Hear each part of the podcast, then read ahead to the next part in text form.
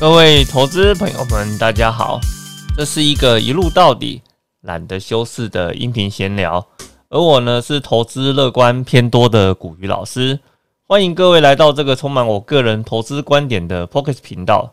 今天来跟各位聊什么呢？哦，来跟各位聊一聊，当股票市场遇到哪一种利空事件的时候，其实呢，你应该要做的是捡便宜。而不是呢，赶快把你手中的股票给抛售出场啊？为什么会有这样子的一个现象呢？首先，投资朋友必须先了解到一件事情：当市场啊出现各种利空消息的时候啊，那我们投资人的第一个反应啊，通常会觉得非常的害怕嘛。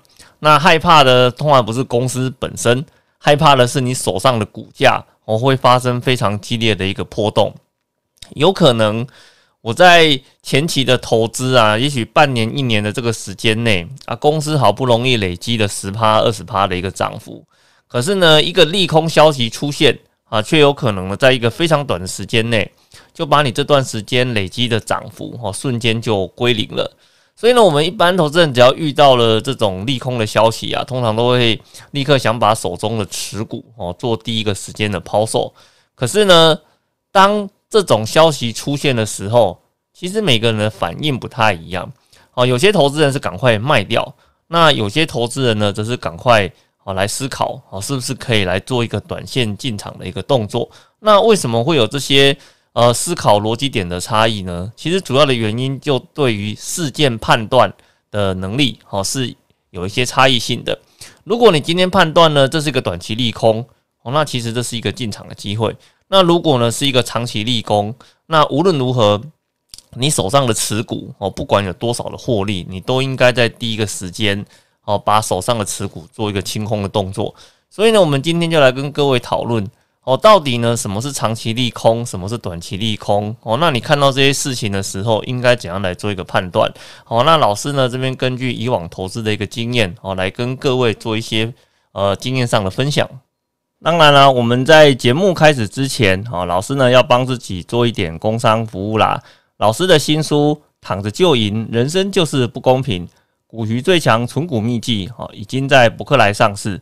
该书呢集结了老师在东森理财达人秀，哦，存股 debug 这个节目中所使用到的各种哦关于个股的判断技巧、估价技巧，以及呢 ETF 选择的一些相关的技巧。啊，全部呢，通通都集结在这本书里面啊。基本上呢，你就可以把它当成是一本纯股的教科书啦。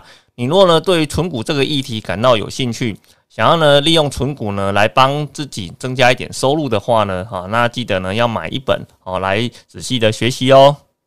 首先在节目一开始的时候，我们先来跟各位聊一聊哦，什么叫做短期的利空？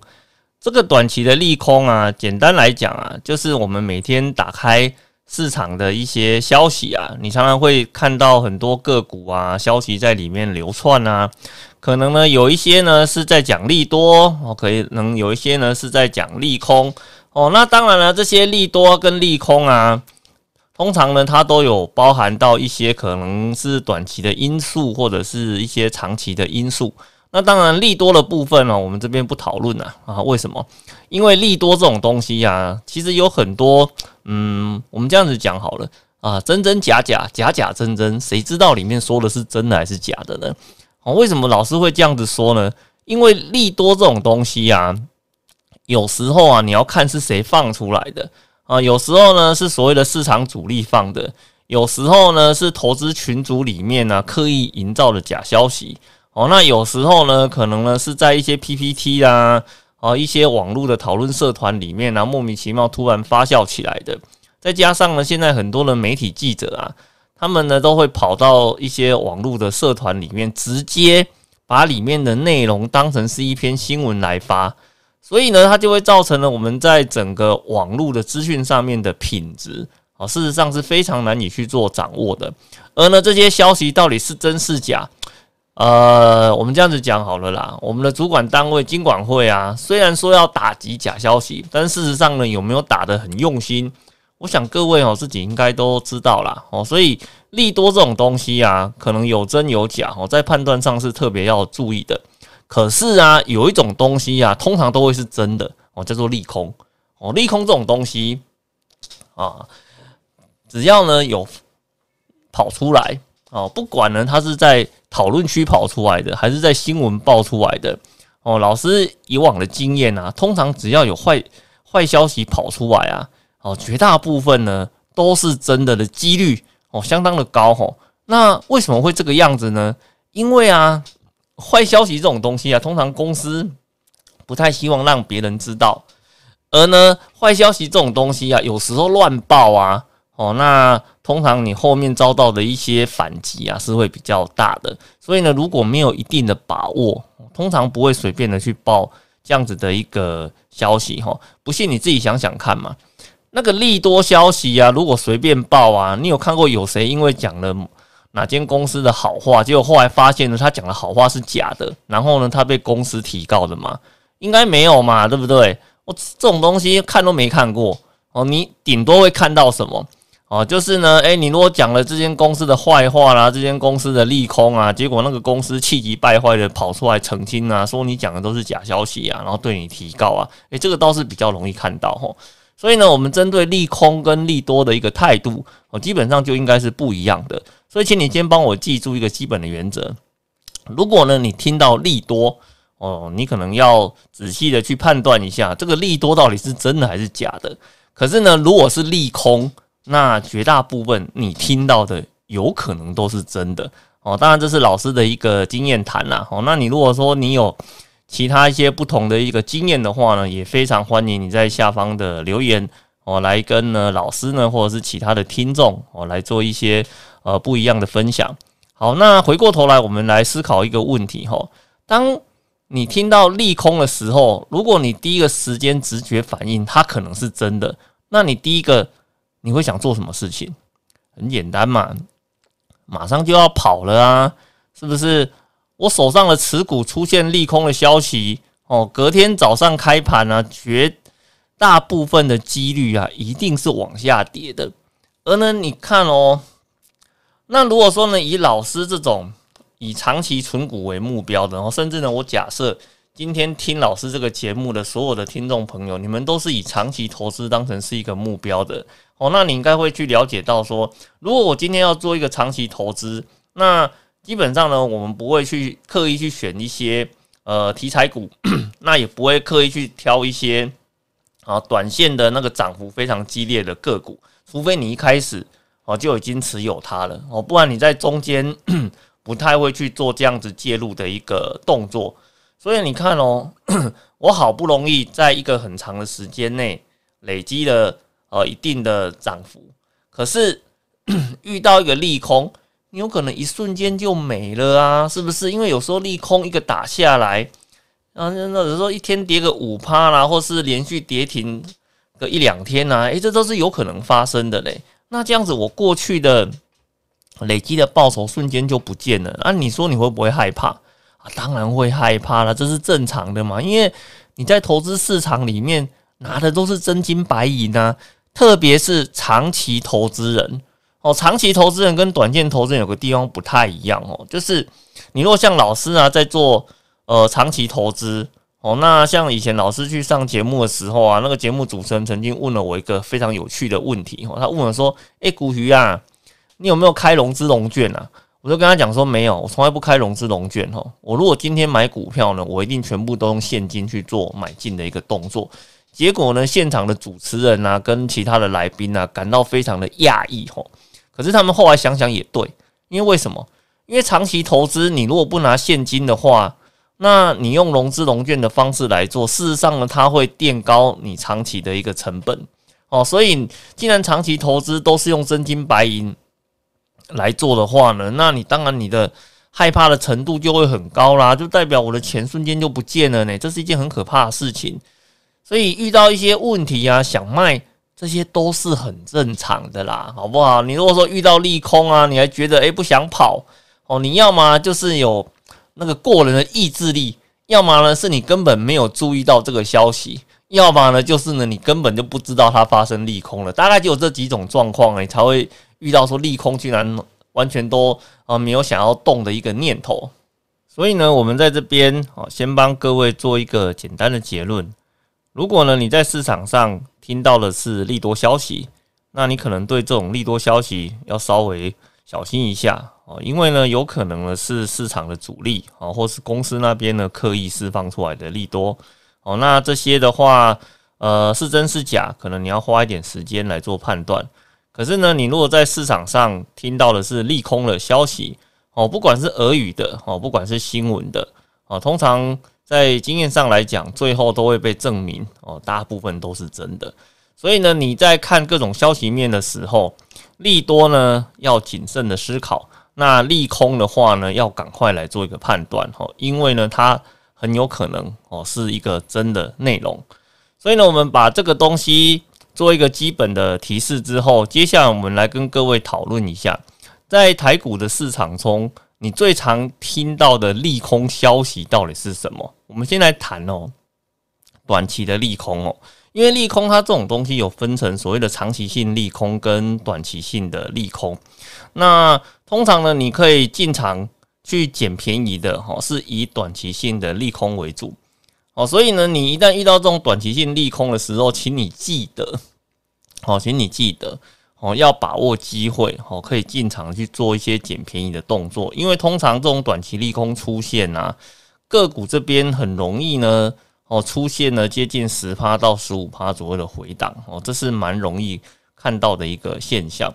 那我们在台股市场中啊，有哪一种利空呢是非常常见的？我跟各位讲啊，大家就这样子啊，哦，就是呢那个那个工厂被火烧了。哦这个东西啊，实在是很常见哦。不论呢，公司本身呢是在海外经营的工厂啊，国内进行的工厂，那你会发现呢，啊，总是呢每每隔一阵子呢，就会听到叉叉叉公司的那个工厂啊被火。呃，那个烧掉了哦。那通常里面的原因都差不多啦，要么是里面有一堆易燃物啦，要么就是里面有一堆化学物品啊，要么就是呢，呃，什么员工不小心在操作的时候啊，什么什么引发火苗啊，把工厂就给那个烧掉了哦。那通常这种东西啊，在台股市场中其实还蛮常见的哦，尤其你看像是在去年啊，那个 P 那个 PCB 的工厂啊。好像烧了不知道两间还是三间左右吧，是不是？哦，那你看啊，那事实上像这种像这种利空的话，事实上还蛮长就出现的。可是你如果有兴趣，你可以去研究一下哈。哦，比如说以 PCB 为例好了，哦，当它出现这种嗯工厂被火烧掉的利空啊啊，那隔天啊股价都会跌嘛。那跌个一天两天之后，就又又开始反弹了。那反弹的原因呢？通常也很简单哦。这种被这种工厂被火烧的啊，啊，大部分都这个样子哦。那个剧本都这样子演的哦。第一天被火烧了，然后呢，隔天的话呢，哦，那公司就会出来发布声明哦。发布声明一般都会有两个主要的内容。第一个，这间工厂啊有没有做全额保险哦？这是第一件事情。那第二件那个事情的话呢，这间工厂呢是不是主力的生产工厂？那通常还蛮有趣的一件事情哦，就是被烧掉的通常都不是主力的工厂哦，所以你一定要帮我注意这件事情哦。如果呢，它是一个短期利多，然后而且是呃短期的利空哦，不好意思，老师修正一下，是利空哦。那短期利空，而这个短期利空啊，在公司发布的声明中，如果包含两个要素，第一个哦有足额保险，那第二个哦这间呢不是主力的生产工厂。哦，那你只要听到这样子的一个消息啊，那我很肯定的跟你讲，哦，这个短期的利空很快就消失了，而且呢，隔没多久股价就会开始那个出现回温的一个动回温的一个动作。所以呢，像类似这种消息的话呢，你要去进场捡便宜哦，那这是一个哦，这是一个非常好的一个机会哦。那当然呢，还有另外一种的话呢是。也算是短期的利空，可是呢，它的股价压抑的会呃比较久的哦。那就是这间公司虽然有足额的保险哦，那可是呢，它烧掉的话呢是呃公司的一个主力经营的主力经营的一个厂房哦。那有没有遇过这种事情哈？有哦，比如说像有一间公司是做那个羽绒的哦，那这间做羽绒的公司的海外工厂哦，主力工厂哦，那不小心呢被火烧了。哦，那它被火烧了之后，虽然呢，公司呢有做了一个活险，然后呢也可以做全额的一个理赔，那可是呢，它却对它公司的营收，因为是主力的工厂嘛，所以它呃造成了一定程度的影响哦。那股价呢从高点下滑了接近在二十趴到三十趴左右的一个程度，可是呢之后随着呃，工厂的呃恢复运作哦，那以及呢保险的理赔金陆陆续续都下来之后啊，那公司很又立刻呢回到了它原来股价的一个位置哈。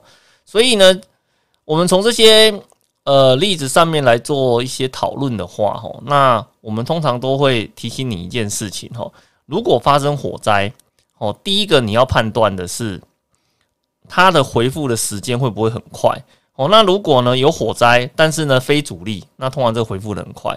那有火灾，但是呢它是主力的工厂，哦，那你这个回复的时间的话，有可能会拖超过半年甚至一年以上的时间。哦，这是第一个你要注意的。啊，那第二个的话呢，有没有足额的保险？如果有足额的保险，各位，我再提醒你一次，如果你发现公司火灾的，但是呢它有足额的保险，那其实呢。这间公司本身会造成的损伤就不会这么的高，因为反正都会得到理赔嘛。那甚至老师也有看过啊，有公司的厂房被火烧了之后啊，结果呢，呃，公司这边拿到这个理赔金，就把工厂的部分，反正被火烧了嘛，就重新去盖了一座新的工厂，反而呢得到呃更高的一个产能哦，以及更好的一个获利率的一个表现。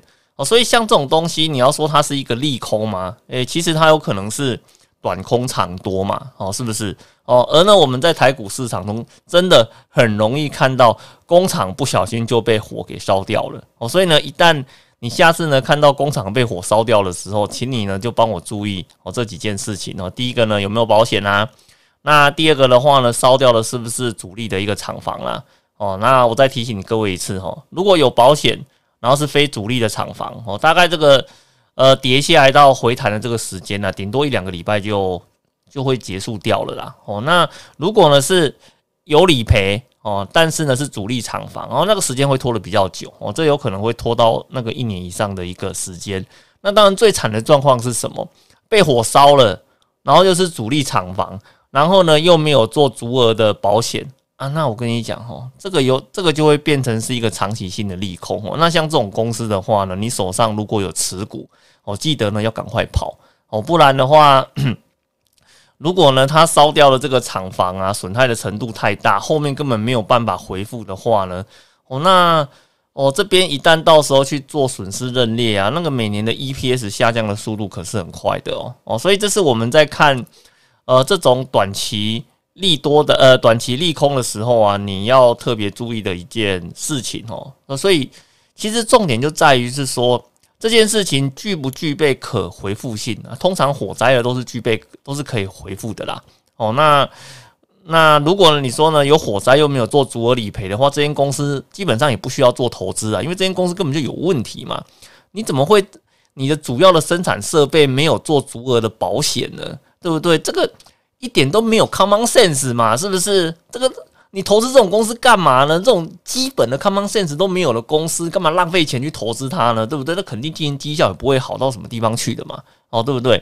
所以呢，老像老师呢，在投资的一些公司，如果你在财务的基本面评价是合格的，然后之前的经营绩效也还不错的话呢，我很少看到有，应该说不能说很少了，我几乎没有看过说这些公司一旦发生火灾的时候，就有他出来做。那个公司的一些报告，结果他跟你讲说：“哎呀，不好意思，我这间公司没有做足额保险嘛，我是听都没有听过了哦，好不好？所以呢，你如果发现公司被火烧了，然后呢又没有足额保险，这间公司基本上第一个你要赶快跑，第二个的话呢，请你从此把它放在你投资的黑名单里面哦，因为这间公司基本上是没救了哈。OK，好，那这个部分就是我们针对在短期利短期利空的这一块哈，我们到底应该常注意到的点哦，到底是哪一个事件？哦，那以及呢，你应该要怎么样来做它的一个基本的判断，才不会说遇到短期的利空，你马上就跑了。哦，那这样子的话啊，那你有可能是错过了一个短期加码的一个好机会。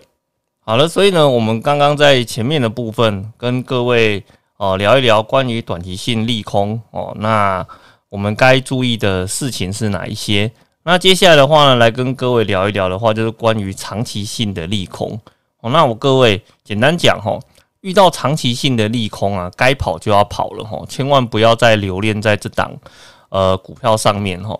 那老师以前在外面做教学的时候啊，发现投资人都有一个很有趣的现象哈，就是他会有名字上面的迷失哈。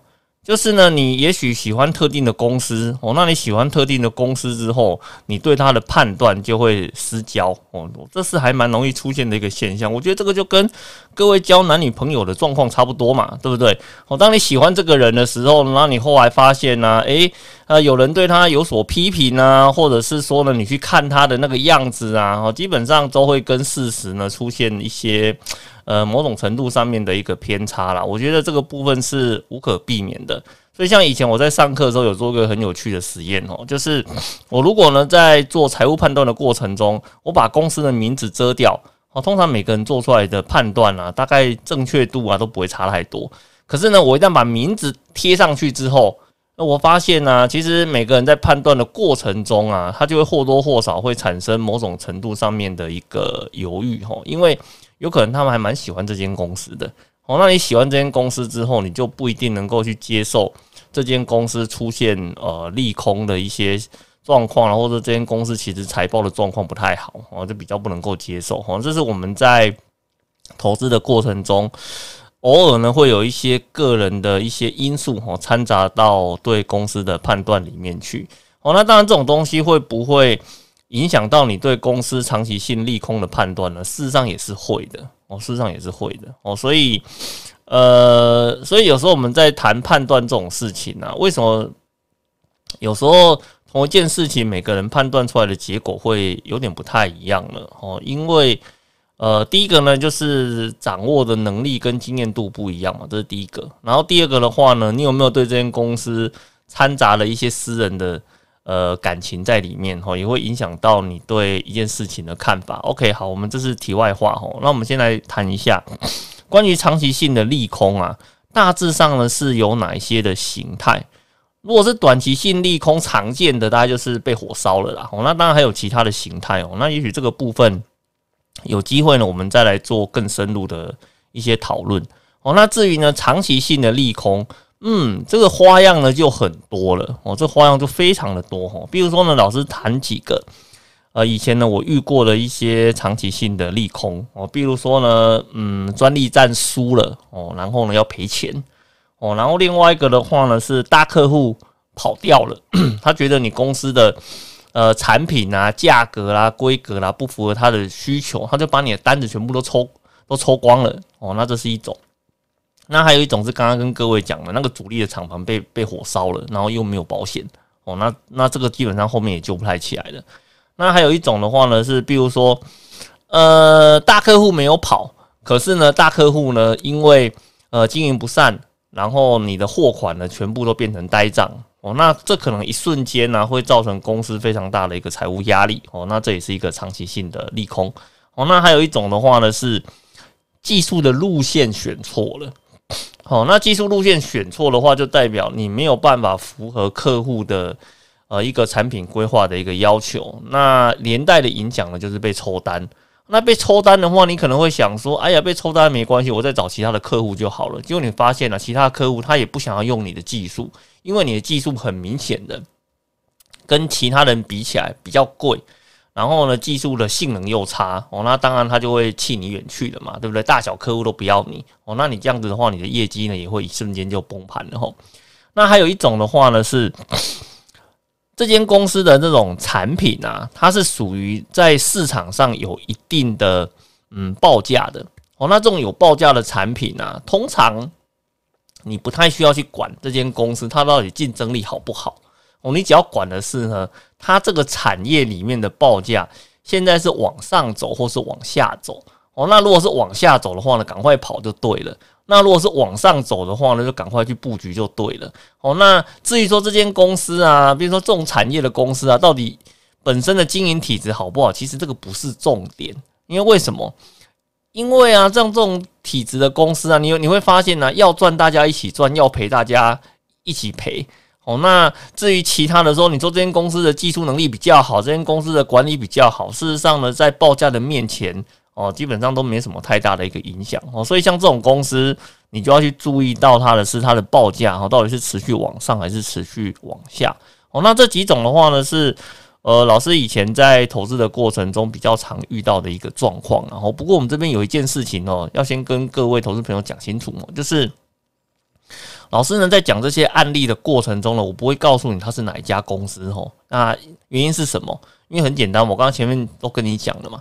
哦，我如果呢讲公司的好话，就算我讲的是假的哦，也不会有人来找我麻烦。可是呢，我讲的如果是坏话，然后呢，不管是真的还是假的哦，那我都有可能呢会被公司找麻烦哦。所以我在这边，呃，利空这种东西啊，它其实不能够算是好事哦，它算是一个坏事。哦，那当然听到坏事呢，每个人的反应可能会呃不太一样哦，所以老师这边会跟你讲一些案例，可是呢，我不会跟你讨论它是哪一间公司哦。你有兴趣的话呢，就自己找哦。那如果呢，你只是想要了解案例的话呢，就听我讲就好哦。你只要知道说，在台股市场中曾经有一些公司哦，曾经出现这样子的一个状况哦，导致呢股价从此一蹶不振哦。那你下次遇到 其他公司的时候，就按照呢。这样子的一个判断哦，去呃去观察就好了哦。那你不要管是哪一间公司，因为这些这些对你来讲并不是这么的重要。OK，好，那比如说呢，嗯，第一种常见的话叫做专利战输掉了哦。那各位你知道吗？专利战输掉啊，会有两个影响哦。首先呢，第一个影响的话是，你有可能要赔呃一大笔的那个赔偿金哦。那这赔偿金的话呢，有时候如果呃，索赔的金额太高哦，它有可能会一口气吃掉一间公司一年两年的一个利润哦，甚至呢会让公司差点就倒掉哦。那像这种的话，如果呢判决成立，然后呢确定要赔这笔钱哦，那这间公司基本上后面的命运哦就不会太好了哦，就不会太好了。所以呢，一旦你发现呢专利战输了，而且要赔一大笔钱，而且公司呢可能会赔不出来，那这种。请你赶快跑哦，因为你后面能够在呃一旦开始去缴这个罚款啊，哦，那能不能够再站起来都是那个未定数了嘛，哦，对不对？哦，所以像这种公司的话，你可能就要早点跑哦。那还有另外一种专利战输了是干嘛呢？专利战输了的话呢，就要去赔偿你之后使用了呃这间公呃这个专利的话呢，你就要去支付多少的权利金。诶，你可能会想说，诶，老师还好啊，啊，你专利战输了，啊，你证明说你有用人家的专利，那原本呢，你使用对方的专利制造生产的产品呢，不是本来就要付权利金吗？诶，观念上是正确的，可是呢，有件事情不太对哦，你要先想清楚哦，你这个专利呢是使用在被对方提告前，还是被对方提告后？哦，这个条件会不太一样哦。你如果呢是在提告前。然后呢，你是用 business 的方式去解决你的专利问题，好，比如说我在生产产品的时候，我确定会用到这间公司的一个专利，所以呢，我们就去找这间关呃这间公司坐下来谈哦，去跟他谈所谓的专利的授权哦。那通常啊，在 这个时候，因为呢，你能够卖多少只手机不知道哦，那以及呢，诶，对方的话呢，不认为你是一个侵权，你是一个合法的。呃，一个商业模式的一个交流哦，所以你这时候开出来的一个价格哦，可能会是一个非常合理的，有可能是一次性的授权哦，那也有可能呢，或是针对单支产品的一个授权，相对来讲呢，这个的一个权利金的部分哦，那它的价格会是相对来讲是比较低廉的。可是啊，你如果呢是被对方抓到，然后呢在专利战里面又输掉的话，哦，那一样是。授权给你用，可是呢，你要付出的代价是完全是不一样的哦。比如说呢，我们举呢那个台湾有一家科技公司哦，那这间科技公司呢，它就是被人家抓到哦，它侵犯了某间公司国外某个大厂的一个技术专利。那在在被对方提告之后的话，他竟然输掉了啊！那输掉之后。那他的一个和解的条件是啥？你知道吗？他和解的条件是，公司呢每卖出哦一个产品，哦每卖出一个产品哦哦，那他就必须要支付一块钱的美金哦，当成是你的专利使用费。你想说，诶，老师还好啊，一块钱美金，一块钱美金，那不就是三十三块钱吗？哦，三十三块钱。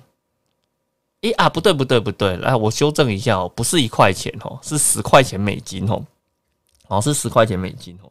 那你有没有想过，这十块钱美金啊？哦，感觉好像没什么啊，对不对？一块钱美金三十。假设当时是三十三块，那现在的话呢，十块钱美金，三百三十块好了。那三百三十块应该也还好吧，对不对？有时候产品随随便便都是那个一万块、两万块的，那个感觉没什么。可是你要看清楚哦，它的条约是什么？它的条约的话是，你每卖出任何一款产品哦，只要呢你这款产品里面呢有使用到他们的一个相关的技术，你就要去支付。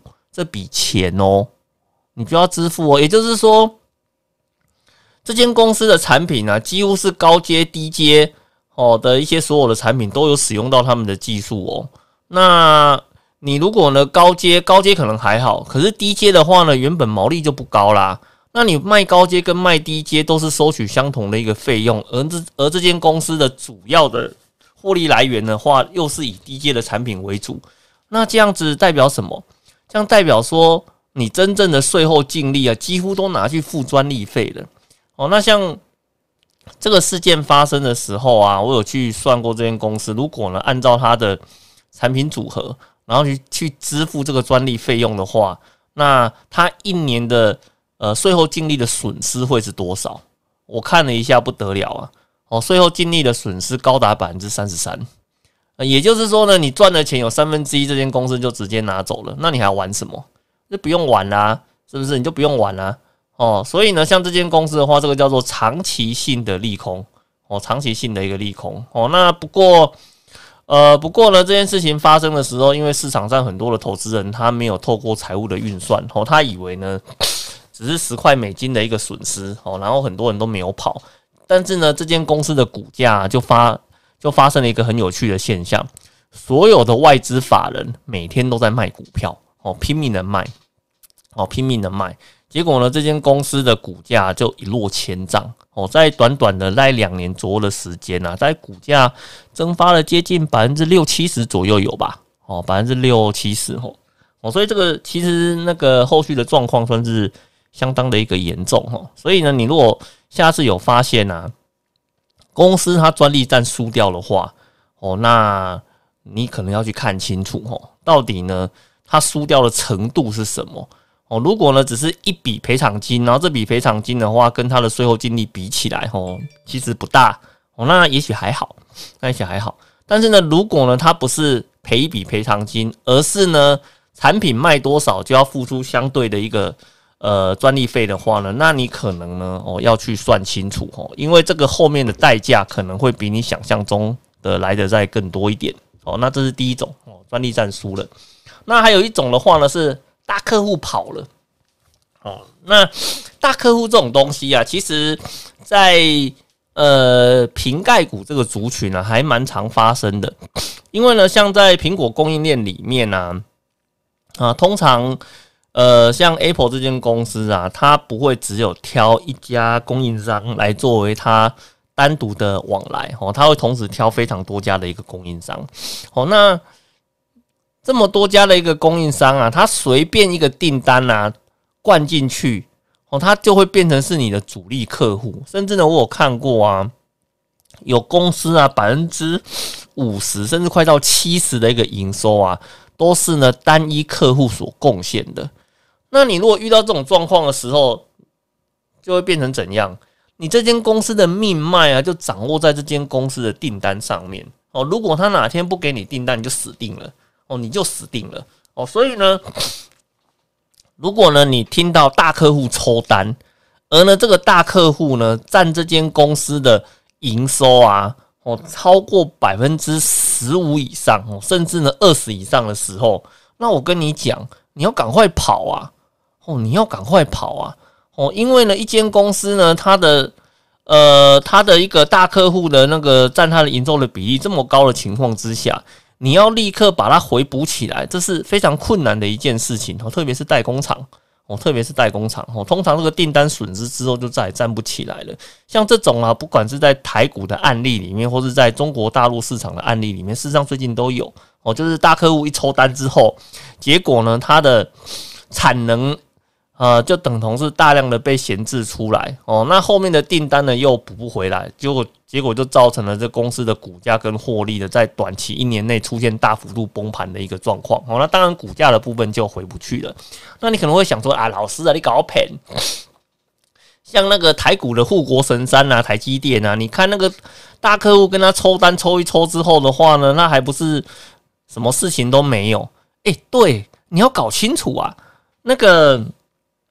台积电为什么大客户抽单呢？它一点影响都没有，是因为它的单被抽走了之后，其他的大客户呢立刻把它的产能全部都包起来。这状况是有点不太一样的，就是说以台积电的案例来讲的话呢，它的产能是属于供不应求的状况。哦，那你今天有人抽单，那其他的客户呢就会把你的。呃，产能给全部都吃下来，那这种情况之下当然是没差，这是第一个。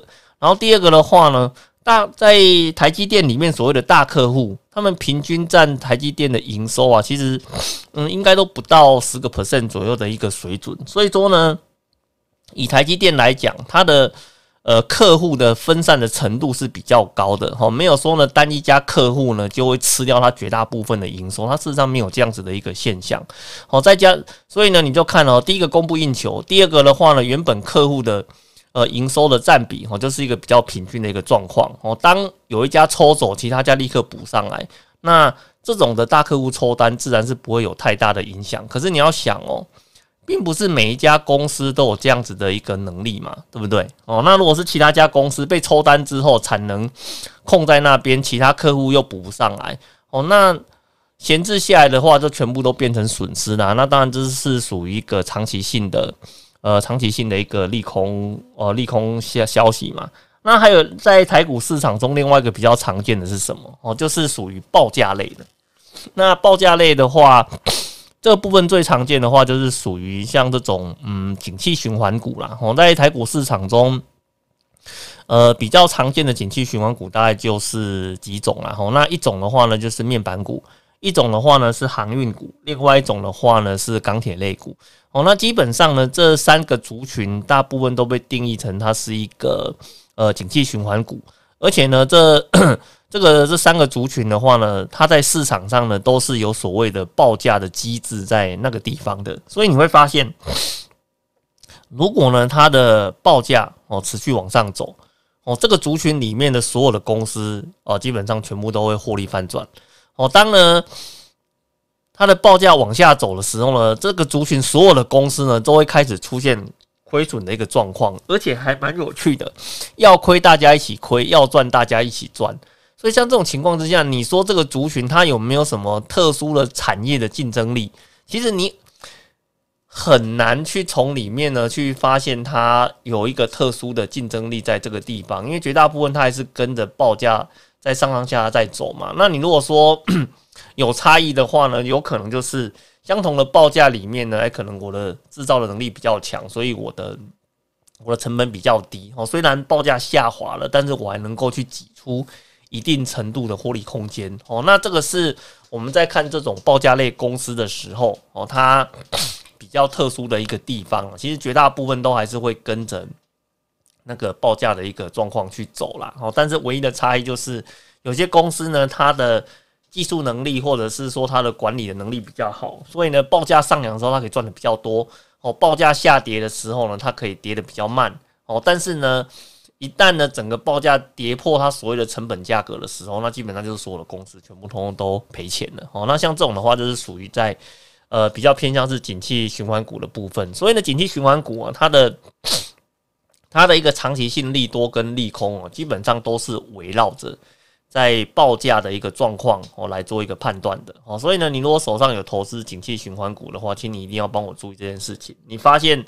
市场开始传出这个族群的报价开始要往下走的时候，哦，那基本上，哦，你如果去找一些参考资料，发现确实开始往下走了，那你应该也不要做太多的一个留恋哦，你就要开始去做绕跑的一个呃绕跑的一个动作了哦。所以呢，在这个部分的话，就是老师去做哦市场上哦之前有看过的一些长期性利空的讯息的一个整理哦，给各位来做一个参考哦。那至于呢，老师刚刚讲的是哪几家公司啊？各位呢，你如果有兴趣哦，自己去查查看哦。老师呢这边呢不会跟你做呃任何公司名称的一个揭露。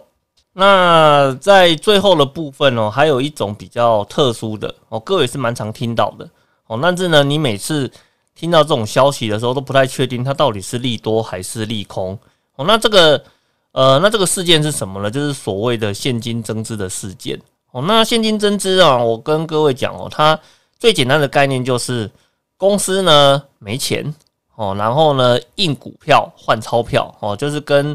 呃，股东呢去拿到更多的一个钱哦，那然后一般来讲，现金增资啊，哦，在老师的观念里面，我大部分都是先把它放在呃负向表列的一个位置上面啊，因为为什么？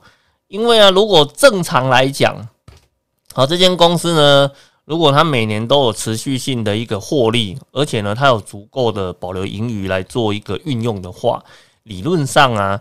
哦，那公司如果要做一些转投资啦，要扩厂啦，要干嘛的话呢？要么就是跟银行借钱嘛，要么呢就是呢用你的保留盈余的部分哦来哦来做你的那个资本的一个扩充嘛，对不对？那如果呢你现在要去跟股东伸手要钱，那不就是表示你手上的资金不够嘛？或者是说呢你已经没有其他的手段？去做增资的，呃，去拿到钱来做投资，所以你才需要去跟股东拿钱嘛，对不对？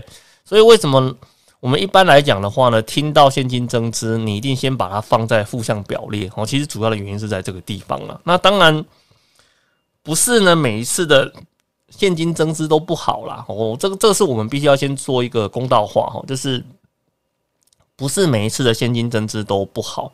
哦，主要的话呢，我们还是要去看它的一个状况哦，就是说，如果呢，它的现金增资，它的目的哦，是为了呢要去做投资的这件事情哦。什么叫做投资呢？哦，比如说像台股有些公司啊，哦，那它可能呢，诶。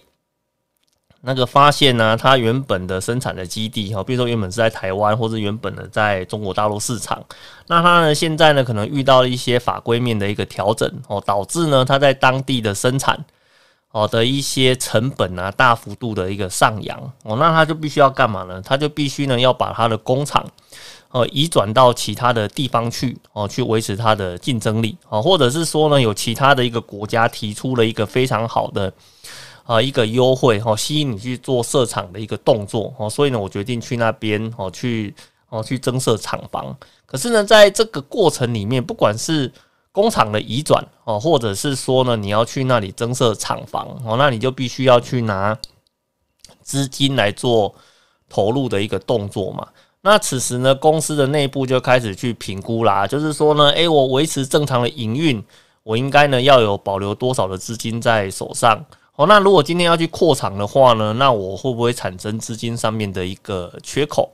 哦，那经过评估之后，确实呢会产生资金上面的一个缺口时，那公司的话就会考虑呢使用呃现金增资的方式来跟股东哦要到呃他去做扩厂投资的钱。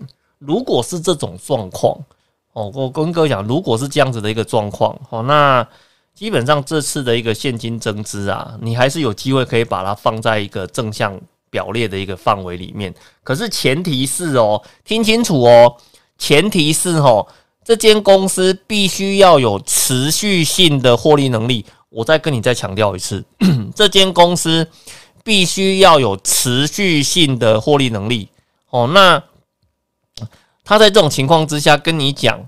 我要去扩厂，但是呢，我钱不够，所以呢，我要办理现金增资哦，来取得我扩厂需要的资金哦。那这种的话呢，你才可以去相信他哦，你才可以去相信他哦。那我在台股市场里面最常看到的状况是什么？各位知道吗？就是呢，一间公司它没有持续性的获利能力，可是呢，他去办理现金增资哦。那此时呢，他去办理现金公增资啊，我跟你讲一件事情。千万不要相信这间公司哦，千万不要相信这间公司哦！我再跟你再强调一次，千万不要相信这间公司，因为为什么？不管呢，他跟你讲的理由是什么哦，不管呃，那通常啊，如果要骗钱哦，那最简单的就是就会讲说呢，啊，我是要现金增资去做转投资哦，那这个基本上你看哦，他以前的获利能力不好哦，甚至呢一直亏钱，然后跟你说呢，我跟你拿一笔钱要去做投资。啊！你们帮帮忙，这怎么可能赚得到钱？对不对？你前面就给我亏一屁股了，然后你后面跟我说你给我一笔钱，我会赚到钱，你为什么会相信他？不会嘛？不会相信他的嘛？对不对？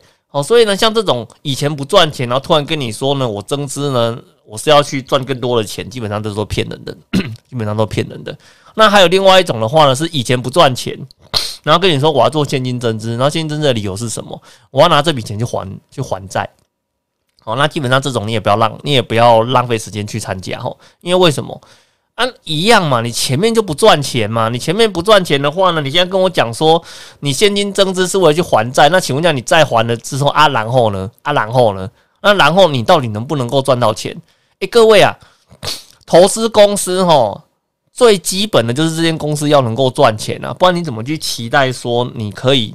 领到足够的一些分红配股啊，是不是？如果一间公司不赚钱，基本上也没什么投资的价值嘛，是不是？这是老师从呃基本面投资的角度在看这件事情呢。那你当然是说，你如果是专门在找一些什么标股啦、短线投资啦，还是这些什么什么生计做梦股之类的，那那那当然那是另外一回事嘛。但是就老师的观点来讲。那种做梦类型的股票，我是全部都没有兴趣的吼哦，这是老师的投资的一个坚持哦。那你喜不喜欢那是你的问题哦。那基本上老师是不喜欢的哦。那所以呢，我发现这几年啊，其实公司哦也算是比较聪明的啦哦。我比较少看到说有公司呢会在连续亏损的情况之下突然去提现金增资。我最近这几年都没有看到哦。他们现在都进化了哦。他们现在进化的类型是什么呢？就是呢以前不赚钱。然后呢，在赚钱的那一年办现金增资啊，有没有这种？然后有哦，其实有，其实有哦。你如果不信的话，你自己去找找看哦。但是呢，一样哦，老师不太方便跟你讲是哪几间公司哦。哦，那老师以前在节目里面有讲过哦，或是说老师以前写 blog 的时候，那个也有讲过哦。甚至呢，老师有因为写了这个 blog 被公公司提告过哦，哦，被公司提告过哦。那所以呢，我在这边的话呢。呃，我想呢，我要告诉你一些事情哈，但是呢，我不想帮自己找麻烦哈，所以我不会，我我不会跟你讲说是哪几间公司哈，就是这间公司这种这种公司的特色都一样哦，就是以前都不赚钱，然后呢，突然呢，哦，就开始转亏为盈，而且它有个很大的特色哦，转亏为盈的那一年，它的营收的增长的幅度呢，哦，经常都是三十 percent、四十 percent 以上的哦。哦，三十 percent、四十 percent 以上的哦，然后呢，他就会在，然后呢，他就会在他转亏为盈的那一年去办理现金增资的动作，而且呢，他这是个连环套的招数哦。他在办理现金增资的时候，还给你大幅度的溢价哦。哦，什么叫做大幅度的溢价？比如说，我今天呢，呃，我先把股价炒高了，比如说以前亏钱的时候，大概就十十块、二十块的一个价格。可是呢，我因为要办理现金增资哦，所以呢，他开始去做了一些账务上的一个调整哦，然后让这间公司在他要现金增资的那一年哦，出现转亏为盈的呃一个数字的现象。然后呢，那你会转亏为盈嘛？然后公司就会花钱啊，去买很多媒体的版面呐，上很多电视的节目啦，财经的媒体啊，一直的曝光啊，然后呢，去说他们公司有多赚钱啊，叭叭叭，干嘛的啊？反正没有人去，也没有人去查证到底是不是真的嘛，对不对？那钱付给你啊，你就钱付给你，你就看消息了，反正这都公司给的啊，是不是？哦。那你公司给了，那投资人也很笨啊，人家发力多你就相信，我刚刚前面就跟你讲了嘛，对不对？谁叫你发力多就相信呢？那很多人嘛是假消息哦，是不是？哦，好了，反正不管了，反正你当就你就当它是真的了嘛，对不对？所以呢，它的股价呢就一直会往上走。哦，在这往上走的过程中呢，诶，达到了诶，公司派可能觉得诶差不多了，他就会办理现金增资的一个动作，哦，宣告说啊，我要办理现金增资。可是呢，我办理现金增资的话呢，哦，那我们要回馈我们的股东，哦，我今天好不容易转亏为盈了，开始赚大钱了，我要回馈我的股东。所以呢，假设我那时候的市价炒到了一百块，哦，那我现金增资价是多少？哦，七十块，我给你三十趴的一个溢价。哦，这时候会发生什么事情？所有的投资人都疯狂了啊，好不好？我这赶快就想说啊，赶快我要参与这一次的现金增资啊！公司佛心呐，老板大善人啊，什么鬼东西全部都都出来了。我跟你讲，整你笨到底来形容哦，我真的是很笨哦。哦，那你去参加完之后有没有？你就会发现一个非常有趣的现象，这公司的股价就开始崩跌了。你知道为什么吗？哎，钱骗到手了啊！哎，你有没有看过诈骗集团啊？诈骗集团在你的钱还没有汇出去以前，是每天对你嘘寒问暖，每天关心你今天有没有吃饱，有没有穿暖啊？今天有没有人跟跟你说说话？啊，你的钱汇出去之后的话，谁鸟你啊？哦，是不是？那某种程度上啊，这种呢，先公司之前不赚钱，然后突然转亏为盈，然后再转亏为盈的高点呢，宣布现金增资的这种的话呢，就跟诈骗集团哦，基本上也没什么两样。哦，按你的钱汇出去之后，现金增资完成，股价崩了关他屁事啊！哦，股价崩了关他屁事啊！你就那个会讲说不对啊，股价崩了的话，那公那公司里面的那些股东的话，不是损失惨重吗？啊，你把先跟背哦，他前面都套利都套完了，然后呢，他手上的持股又不多，你怎么会觉得他会痛呢？我都完全搞不懂到底在想什么哦，除非呢，你今天遇到的是。什么公司里面的大股东啊？什么一个人持股什么十几趴、二十几趴的？那也许你说他会通，这这我相信啊。可是你发现那里面很多的经理人啊，那么持股啊零点一趴一趴的，你说他有多关心公司？现金没有，没有了，没有很关心公司，他只关心能不能够把公司的钱从公司的口袋变到他的口袋而已啦。你千万不要想太多哦，千万不要想太多哦。所以呢，你如果今天呢，你发现公司办理现金增资。哦，然后现金增资的话呢，要不要参加？请你先帮我注意一个前提，就是第一个，这间公司呢，它有没有持续性获利的能力？哦，如果有，它办理现金增资，而且它的目的呢，是为了去做扩产投资。哦，那这个现金通，那这个现金增资的话呢，你可以期待。哦，因为为什么？他拿了你这笔钱之后，他有可能会赚到更多的钱。哦，那这个，那这个的话，基本上还算是不错的。哦，可以参加，可以视为是利利多。可是呢，如果这间公司，哦，一直都在亏损，然后办现金增资，哦，基本上这个就不要参加了，浪费钱，哦，浪浪费钱，哦，那还有一种的话呢，是他以前一直都不赚钱，然后呢，突然转亏为盈，而且呢，营收狂增，然后在股价的高点突然跟你宣布现金增资，而且呢，这个现金增资呢的溢价的幅度还很高，哦，超过二十 percent 以上，那我跟你讲哦。你遇到诈骗集团的几率是非常非常非常非常非常高的。来，我再跟你讲一件，非常非常非常的高哦。那这种时候呢，你要不要参加？我会建议你吼，旁边看戏就好，哦，旁边看戏就好，千万呢不要去参加这次的现金增资吼。我想呢，你受伤的机会就会非常的高吼。那这个话呢，基本上你也可以把它 当成是一种利空哦。OK，好，那我想呢，我们今天的一个分享哦，大概就到这个地方哦。那老师呢，针对。你在市场上常见的这些长期啊跟短期的一些利空的现象哦，来帮各位呢做一个经验上的一个分享哦。那希望呢老师今天的一个分享呢，对你在市场上面的一个判断哦，能够有所帮助。那你如果呢喜欢呢老师的一个节目哦，希望呢都能够在第一个时间哦听到老师最新的 p o c k e t 的一个内容上架。哦，那你记得要订阅老师的一个 Pocket 频道，那这样子老师有一些新的内容，你都可以第一个时间收到哦。好的，那我们今天的一个分享就到这边，谢谢各位啊，拜拜。